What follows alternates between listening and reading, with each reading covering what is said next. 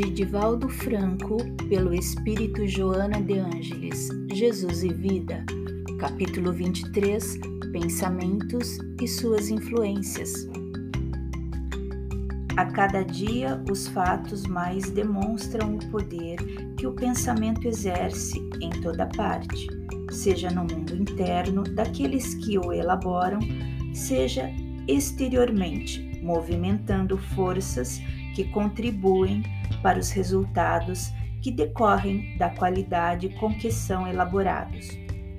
No que diz respeito à vida orgânica, são de preponderante efeito as suas emissões, podendo manter a harmonia das células ou o seu desequilíbrio.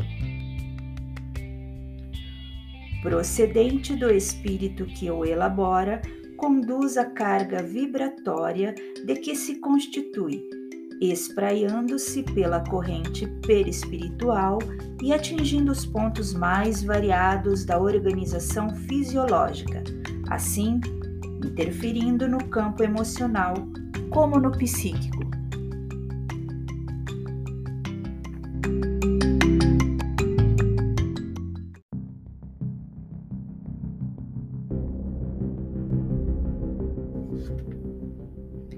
A semelhança da luz que se propaga, ora como onda, ora como corpúsculo, o pensamento, com a sua velocidade e constituição equivalente, irradia-se da usina mental e, por identificação vibratória, alcança os castelos celulares que se preservam ou se desestruturam de acordo com a potência da energia que conduz toda onda de amor emitida logo se converte em tônus mantenedor da maquinaria fisiológica, assim como das sutis engrenagens psicológicas, ampliando-lhes as possibilidades de execução.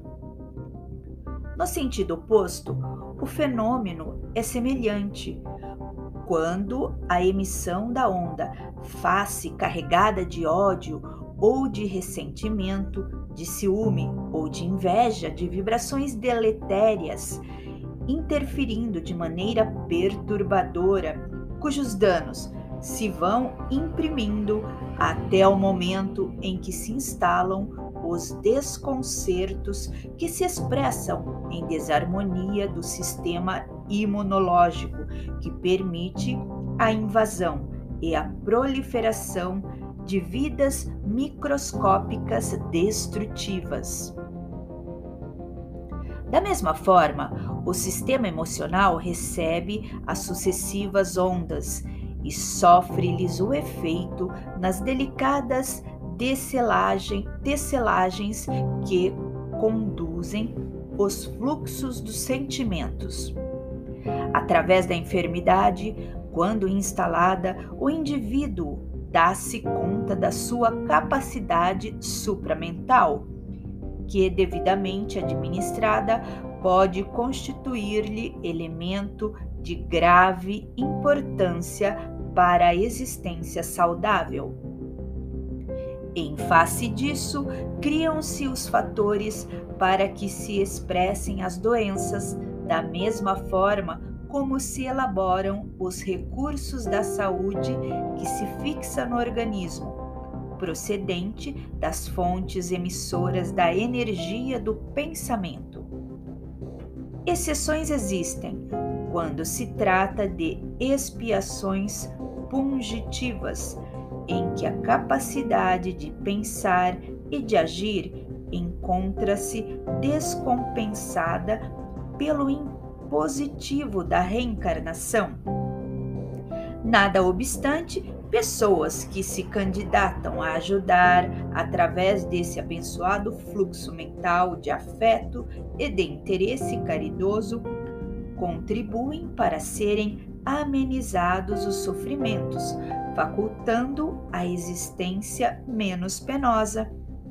A alegria de viver por outro lado, resulta dos pensamentos edificantes que se exteriorizam invariavelmente produzindo empatia e proporcionando estímulos aos sistemas nervosos que se mantêm em harmonia, dando lugar ao equilíbrio.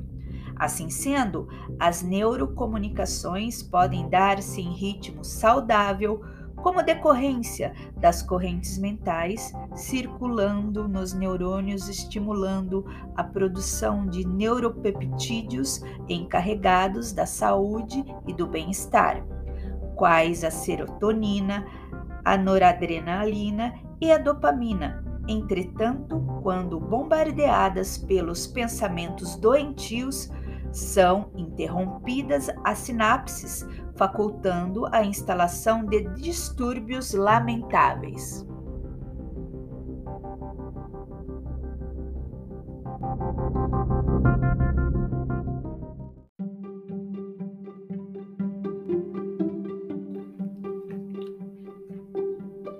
Em todos os processos da vida orgânica, o perispírito é o veículo através do qual as energias se movimentam em toda parte do corpo físico, considerando que ele se encontra profundamente mergulhado nas células que o constituem.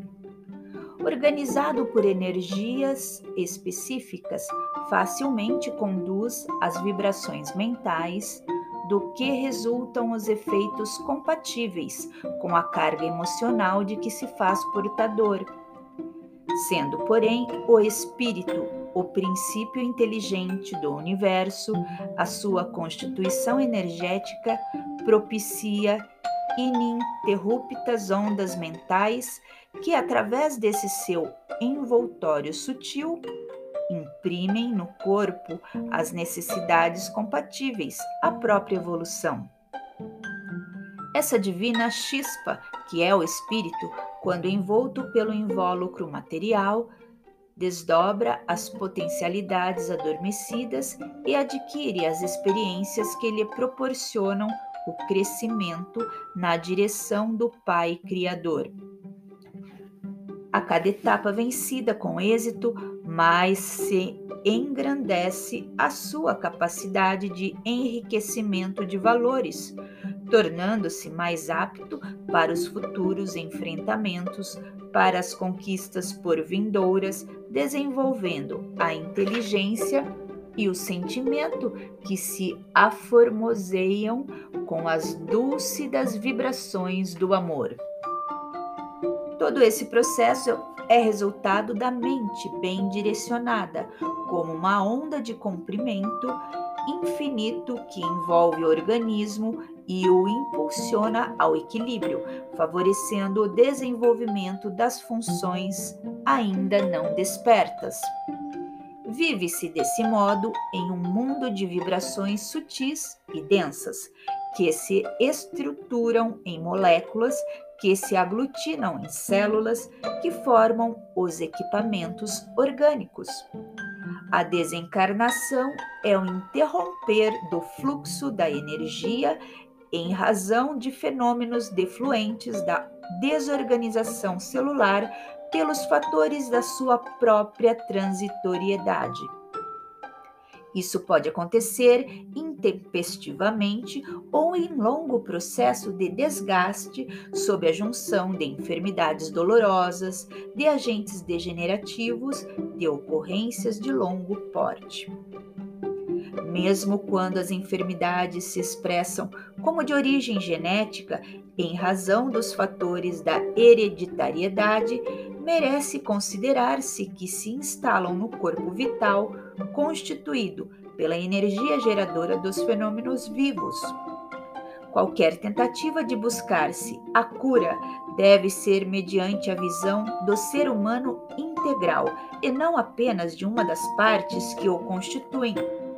O conceito a respeito da dualidade do ser merece, portanto, reparos profundos, considerando-se que não são independentes o corpo e o espírito, enquanto no nosso processo reencarnatório, mas espírito, perispírito e corpo, agindo-se nas causas profundas dos campos energéticos.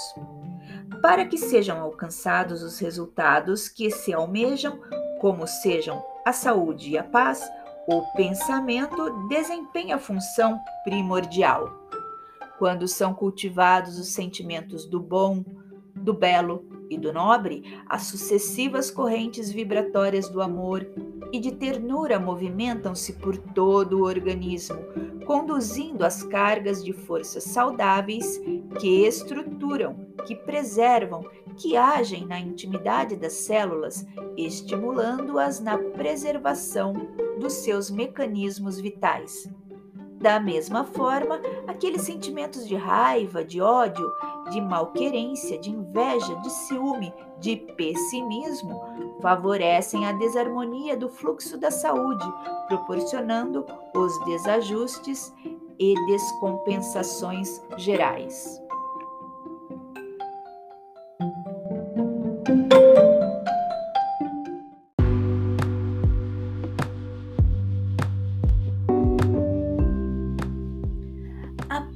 Aprende a direcionar o teu pensamento de maneira saudável.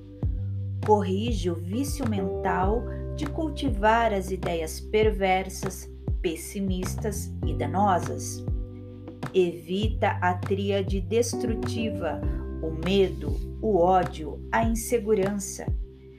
Quem se permite a fragilidade de agasalhar o medo cedo ou tarde é acolhido nas malhas da depressão. O medo é resultado de uma larga herança antropológica, mas também de fatores psicológicos desta reencarnação, que se constitui como energia danosa ao equilíbrio. Racionaliza o medo, equipando-te de lógica diante da sua frente frequente irrupção, conseguindo superá-lo? O ódio é morbo originado no primarismo dos sentimentos, quando o egoísmo predomina em a natureza do ser humano, tornando-se perverso e doentio. Substitui pela compaixão e pela misericórdia, exercitando-te na amizade em direção do amor. A insegurança, por sua vez, é resultado enfermiço do medo como resquício da sua passagem pelos campos da emoção. Ninguém há no mundo que não experimente uma que outra vez a incerteza, a dúvida, a insegurança como fenômeno existencial perfeitamente normal. Todavia, quando se busca apoio noutrem ou em fetiches ou em mecanismos de fuga da realidade, a situação empurra para deploráveis desequilíbrios da emoção. Essa tríade perversa, sempre muito bem acolhida pelas criaturas fragilizadas emocionalmente, redunda em terrível situação espiritual. Deixa-te visitar pelas ondas do amor de Deus, aspirando a brisa da alegria que sopra em toda parte, desse modo, vivenciando a harmonia e preservando a saúde.